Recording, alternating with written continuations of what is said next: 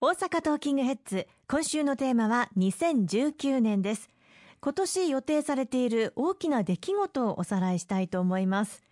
まず今年はオープニングでも石川さんからお話がありましたように4月7日と21日に統一地方選挙が行われますね。統一地方選挙とは任期満了となる都道府県や市区町村の首長および地方議会議員について4年に一度実施される選挙のことですよね。そうですね。あの4月7日には都道府県と政令市、まあ、大阪で言いますと大阪府の府議会議員と大阪市の市議会議員そして堺市の市議会議員この3つの議会の議員の選挙が4月7日に行われます。その後2週間後4月21日に一般の市町村の議会の議員の選挙が行われる予定となっています、まあ、この時には各首長の選挙も実施されることが予定されておりまして大阪府下だけでも大変多くの地域で選挙が行われます、それぞれの地域の未来特にあの町議員さんの任期というのは4年間になりますのでこれからのまあ地域の4年間をかけた大変重要な選挙が行われるということで我々も全力で準備に取り組んでまいりたいというふうに思っています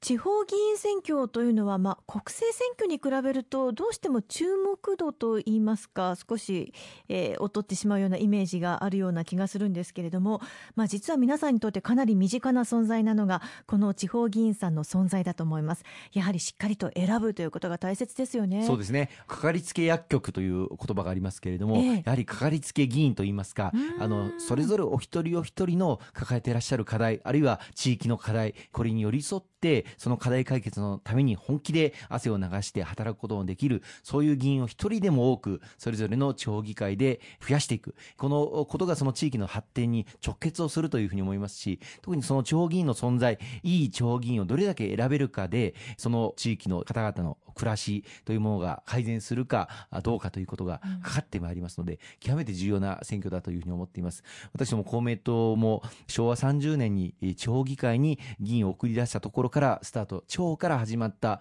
政党として、毎回この町議会議員選挙には大変なあの重きを置いて取り組みを組んでまいりました。まあ、いずれも大変な厳しい選挙区ばかりですけれども、うん、完全勝利目指して頑張ってまいりたいと思います。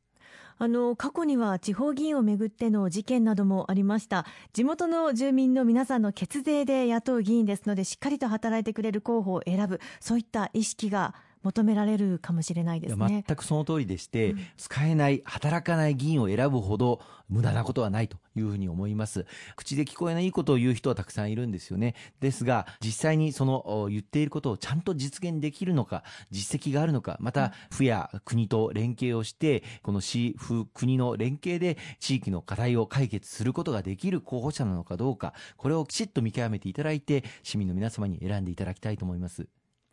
ただあの今年の場合ですね大阪ダブル選という可能性が出てきています。この件について、まあ、どういった状況なのか知りたいという方もいらっしゃると思いますがさまざまはっきりしたらぜひ石川さんにお話をいただければというふうに思っております、まあ、昨年の末からあの知事市長が本来任期は11月まであるんですけれどもこれを早めて、まあ、4月の統一地方選挙に合わせて、まあ、辞任をして出直し選挙をするというふうに、まあ、そのことも選択肢の一つだと。まだ明言はされていませんけれどもあのおっしゃっておられます。まあ、正直言って昨年ようやく大阪万博が決定をしてまた今年の6月には後で話も出てき出てきますけれどもこの大阪で世界の指導者が集まる G20 サミットがあの行われます。まさに大阪が一致団結してみんなで一緒にこの大阪を盛り上げていかなければいけないという時にわざわざ辞任をして出直し選挙をされるという意味が私には正直全く分かりませんし、まあ、混乱をもたらすだけではないかというふうにあの思っています。仮に今出直し選挙をされて同じ方が知事市長になれば任期は11月までというふうになりますので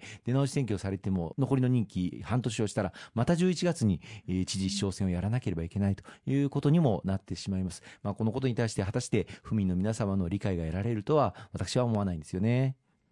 そして選挙といえば任期満了に伴っての第25回参議院議員通常選挙が行われます。えー、任期満了日が7月28日ですのでこれより前に行われることが予想されるということですね。そうですねあの、まあ、国会の召集日が1月下旬ということで、えー、ありますればあの7月の21日が投開票日ということが想定されています。うん石川さんもあの参議院議員でいらっしゃいますけれども参議院議員の役割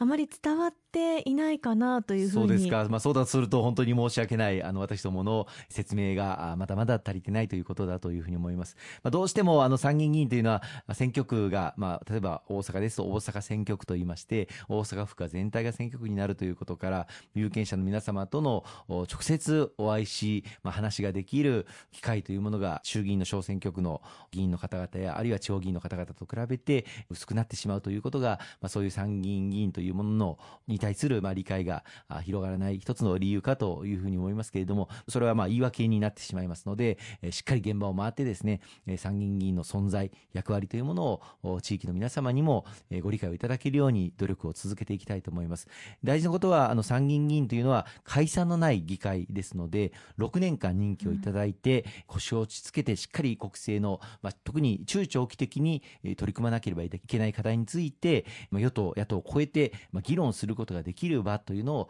いただいております。だからこそ、まあ、良識の府とも呼ばれておりますしまた熟議の府とも言われております、まあ、衆議院ではもう町長発し、まあ、与野党で対立の案件であった法案でも、まあ、参議院に送られてきたときに改めて腰を落ち着けてじっくりと議論をして問題点は何なのか課題は何なのかまたその法案のメリットデメリットは何なのかということを国民の皆様に分かりやすく議論をすることができる議会でもあるかというふうに思っています。また外交とかあるいは経済政策とかやはり中長期的な10年後20年後30年後を見据えたまさに骨太の議論を行うことができるのも参議院の特質なんではないかとい。うふうに思ってるんですね、はい、このあの参議院の議会にどういう人物を送るのが必要なのかやはりそれぞれの分野に精通した専門家をきちっと送っていただいてその専門的な議論も含めて骨太の中長期的なやっぱり有識者の方々とも町長発し議論ができるようなそういう議会の議員を生んでいくということが私は大事なんではないかと思ってますね。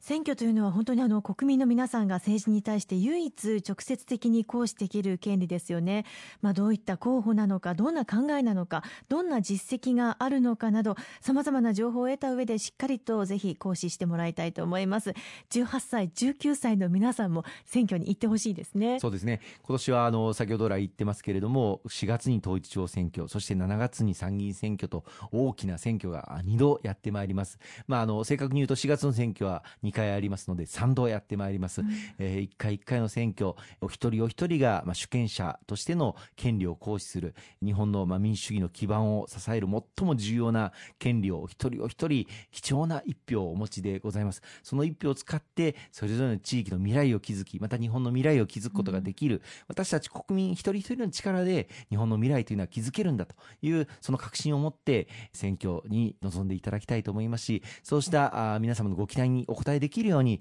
私ども政治に携わる人間も身を引き締めてまたあのいい選挙になるように取り組んでいきたいというふうに思っています。ありがとうございます。後半も引き続きお話を伺っていきます。